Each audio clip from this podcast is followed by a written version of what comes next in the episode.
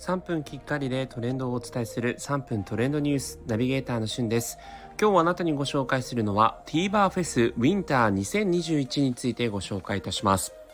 TVer というアプリご存知でしょうか？民放の、えー、ドラマ、バラエティ番組などが見られる、えー、テレビのポータルサービスなんですが、この TVer フェスウィンター2021と称して100作品以上のドラマが集結する冬の贅沢ドラマ100本、そして30作品以上が揃うアニメ大特集など全タイトルを無料で大公開するというね、まあこの冬休みといいますか年末年始に、えー、すごく、えー、嬉しい、そんな、えー、TVer のフェスがいよいよ始まりました。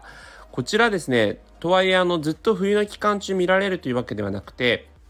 えー、結構配信されてから1週間2週間でこう配信が終了してしまうというものもあるんですね。えー、もう早速12月、えー、10日から金曜日からですね、え名作と言われている様々な、えドラマもそれ以前からもねい、いろいろとこう配信されてるんですけども、個人的にも好きなドラマが結構こう配信されていたりしていまして、えー、例えば、えー、私の好きなこう問題のあるレストランとかね、えー、それでも生きていくコンフィデンスマン JP、それからおっさんずラブ、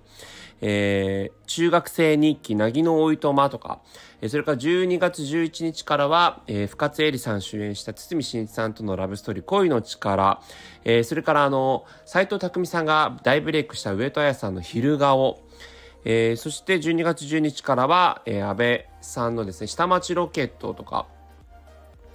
え、結構本当にあの、名だたるドラマ、あ、あとあれですね、12月16日木曜日から家売る女とか北川景子さんの大ヒットドラマですね。はい。名だたるドラマが結構こう配信されていまして、えー、まあもう本当にこのドラマ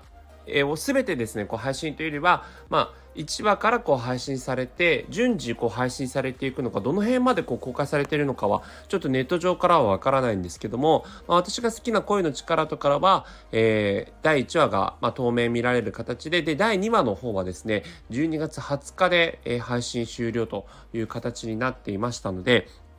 結構ね、あの、見逃せないドラマ等々が、えー、定期的にこう配信されていくんじゃないかと、期間限定でね、ということになりますので、ちょっと気になった方はぜひ、あの、TVer の方でですね、えー、行っていただいたりとか、この TVer のですね、冬のフェスと検索していただいて、気になるドラマを見つけていただければいいんじゃないかなというふうに思います。皆さんの好きなドラマとかありますかね？それではまたお会いしましょう。Have a nice day!